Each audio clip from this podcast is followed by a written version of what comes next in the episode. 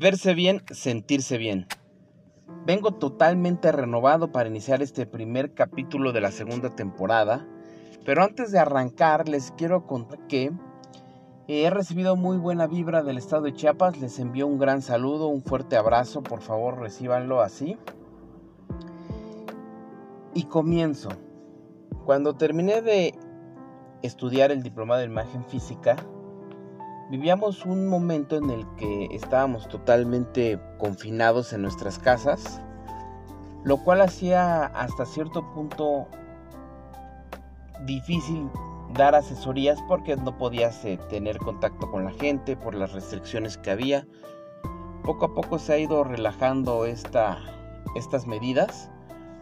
Hoy 15 de julio estoy grabando aquí en la Ciudad de México y si bien le estamos viendo lo que le llaman la tercera ola, muchos están ya vacunados. Ha sido más fácil ya vender las asesorías, las pruebas de color. Pero en ese inter en el que estaba yo tratando de idear cómo vender este conocimiento que adquirí, pasaron muchos días, muchas noches, semanas dije, bueno, ¿qué hago? ¿Qué hago además de las asesorías, además de estos manuales? Y después de mucho pensar, analicé algo, algo importante. A mí me gusta mucho entender lo que comunican las personas a través de su ropa. De hecho, muchas veces me entretengo pensando en lo que quiere comunicar la gente que voy viendo en el camino cuando voy a, hacia cualquier parte, en una, en una plaza, en un súper, etc. Se me ocurrió entonces la gran idea, y es lo que he estado trabajando desde hace ya, que será, dos, tres meses, en crear mi propia marca de ropa. Sí, me encanta la idea, me encanta la idea de, de crear mi propia marca de ropa. Si bien no soy un diseñador, sí sé qué es lo que le puede gustar más a la gente. Entonces me di a la tarea de hacer una investigación de mercado, de estar viendo videos sobre emprendedores, estar, bien, estar leyendo libros sobre, sobre esta materia tan bonita. Entonces, eh, incluso estuve yendo a algunas fábricas para ver cómo se producía la ropa, cómo se, cuáles son los procesos que, por los que tiene que pasar una tela, cuáles son las mejores telas, cuáles no lo son tanto, cuáles son las telas que convienen para ciertos fines. Aprendí mucho, aprendí mucho en este, en este tiempo. De hecho, visité un lugar aquí en la Ciudad de México en el que se dedican a hacer serigrafía, recorrí muchos lugares hice miles de preguntas. En esta investigación de mercado, que realmente no la pensaba hacer, pero me funcionó bastante, me, di la idea, o mejor dicho, la misma, las mismas personas me están dando las respuestas a preguntas que yo me iba haciendo. Por ejemplo, ¿qué, cuáles son los colores que más le pudieran gustar a las mujeres en determinadas prendas. Y aquí me, detengo tantito porque les platico un gran, un gran dilema que creo que hasta ahorita tengo, pero creo que ya también lo, lo estoy definiendo. Desde que yo era pequeño, en la primaria en la que iba, me llamaban por mi segundo apellido. ¿Por qué? Porque muchos de mis tíos estuvieron en esa primaria. Entonces para todo era Vitelli. Todo era Vitelli, los maestros. Y así fue por por seis años, Vitelli, Vitelli, Vitelli. Ya en la secundaria cambiaron un poquito las cosas porque te llaman por tu primer apellido. Entonces, prácticamente toda la secundaria me llamaban por mi primer apellido, que es Quintana. Ya en la carrera, en el último semestre tenía una materia que se llamaba Psicología Industrial.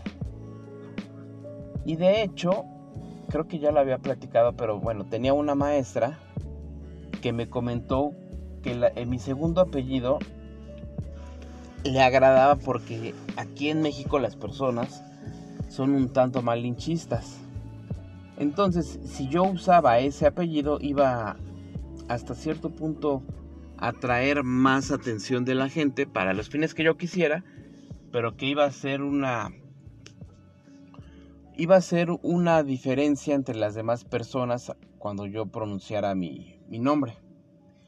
Y así lo hice, así me quedé pensando. De hecho, esa maestra, la recuerdo bien, fue la que nos, nos invitó a leer el libro El poder de la imagen pública y por ahí empecé, por ahí empecé con todo este rollo de la imagen. ¿Por qué les cuento toda esta historia? Porque la marca de la ropa que pretendo hacer, de acuerdo a la encuesta que, perdón, a la investigación de mercado que hice, me arrojó que mi segundo apellido tendría o, les, les, gusta más a las personas a las que les hice esta investigación que el segundo. No fue una, una gran diferencia, pero sí fue una mayoría las que eligieron el, el segundo apellido. Y es así como le voy a poner el nombre a la marca de ropa que voy a hacer. Pero esto conflictúa un poco porque mis redes y mi correo tengo el primer apellido, entonces estoy pensando si voy a cambiar el, mis redes, por ejemplo, este podcast eh, está con mi nombre Alex Quintana. No sé si lo voy a cambiar, no sé cómo lo voy a cambiar, no sé si haga otro, no lo sé. Lo que sí sé es que pues ha sido un poco complejo en, en, ponerle nombre a, a mi marca. Si a algunos de ustedes se les ocurre una buena idea, pues bueno, ya podrán ya podrán platicarme, pero bueno, sigo en esta en esta encrucijada. También les quiero comentar que en esta parte de estar investigando y de crear mi propia marca de ropa, he recibido incluso comentarios de mi maestra que me dio el diplomado, que me dio grandes ideas y que estoy, estoy desarrollando actualmente. Hice, ya la prueba sobre algunas prendas que mandé a hacer.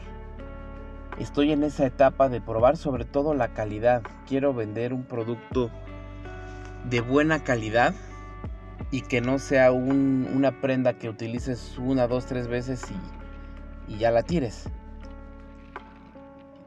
Una de las partes que me ha costado también trabajo con, con todo este rollo de mi propia marca es el financiamiento estuve también investigando cómo tener un, financiamiento eh, diferente, no necesariamente tomar dinero de, mis ahorros.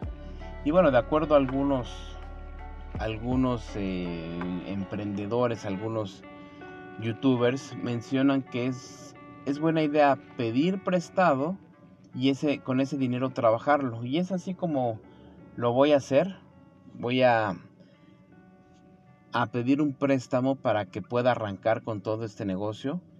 Incluso ahorita recuerdo en la investigación que hice, hay, una, hay una buena idea de estarle pidiendo prestado a diferentes personas para poder juntar el total.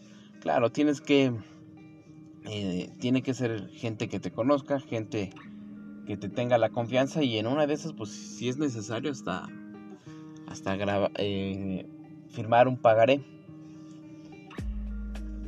Todavía ayer estaba yo haciendo algunos cálculos, ya tengo el costo de la primera prenda que voy a sacar, que no se las voy a decir ahorita, yo creo que en el segundo episodio les voy a, a platicar más sobre esta prenda y sobre lo que estoy haciendo. Pero el, el punto de esto es que gracias a, toda esta investigación que he hecho me ha permitido hacer un, poquito más serio todo este proyecto. Ya, ya casi termino mi, plan de negocios. Eh, el costo de la primera prenda, lo que le estaba diciendo hace unos momentos, ya lo tengo. De hecho, todavía me faltaría fijar eh, precio de venta. Estoy investigando cómo hacer una, buena campaña de promoción en redes sociales para que mi producto se, venda. Estoy también ahorita ideando si creo una nueva red que es el Facebook. No tengo Facebook porque no me gusta, me siento que pierdo mucho el tiempo en, esta red social y es que el antecedente es que cuando estudiaba yo la carrera existía algo que se llamaba Hi-Fi. Entonces, pues ahí tienen Alejandro conociendo esta red y recuerdo que en esos ayeres iba yo tarde. Estudiaba en la tarde, llegaba a casa ya en la noche y según yo me ponía me iba a poner a hacer mi tarea y de repente me encontraba con esta red y puro chisme, pura pérdida de tiempo. Entonces eh, se me iba a la noche y así se me fueron varias noches chismeando, viendo cosas que no me dejaban nada nada útil y dije, "No, yo no quiero tener una una red en la que pierda el tiempo y y esté descuidando mis obligaciones. A lo mejor si no descuidas tus obligaciones, pues va y te entretiene, es, válido, está padre. Pero si te quita el tiempo y, está afectando ya tu, en este caso, la escuela, pues no, no, no conviene. Entonces estoy pensando en crear en Facebook. No soy bueno en Facebook, no sé mucho de Facebook. Pero creo que es una de las redes que me va a poder ayudar a vender más. Sigo en esta parte de, de cómo poder generar una buena estrategia de, ventas. Me voy a apoyar principalmente de Facebook, por supuesto Instagram, que es la que más uso. Twitter. Voy a crear una cuenta de Twitter también. No sé bien en Twitter cómo, cómo pudiera yo generar una estrategia, porque para mí hoy en día Twitter se convierte en una plaza de linchamiento en la que todo mundo ataca a todos y bueno no, no, sé, no sé todavía bien cómo le voy a hacer con esta red. Y creo que son todas. Bueno, TikTok, no sé, no sé, TikTok puede ser buena idea, lo estoy analizando. De acuerdo a algunos conocedores del tema, TikTok sirve para jalar seguidores y llevártelos a otra red y, y así. Entonces, con esto voy a terminar este primer episodio. Espero sus comentarios, ojalá tengan buenas ideas, algo que se les ocurra, cualquier comentario va a ser bien recibido. Y yo espero que la próxima semana les dé un poquito de avance de lo que estoy haciendo, sin embargo, este con esto terminamos. Agradezco mucho a todas las personas que me han escuchado y recuerden verse bien, sentirse bien.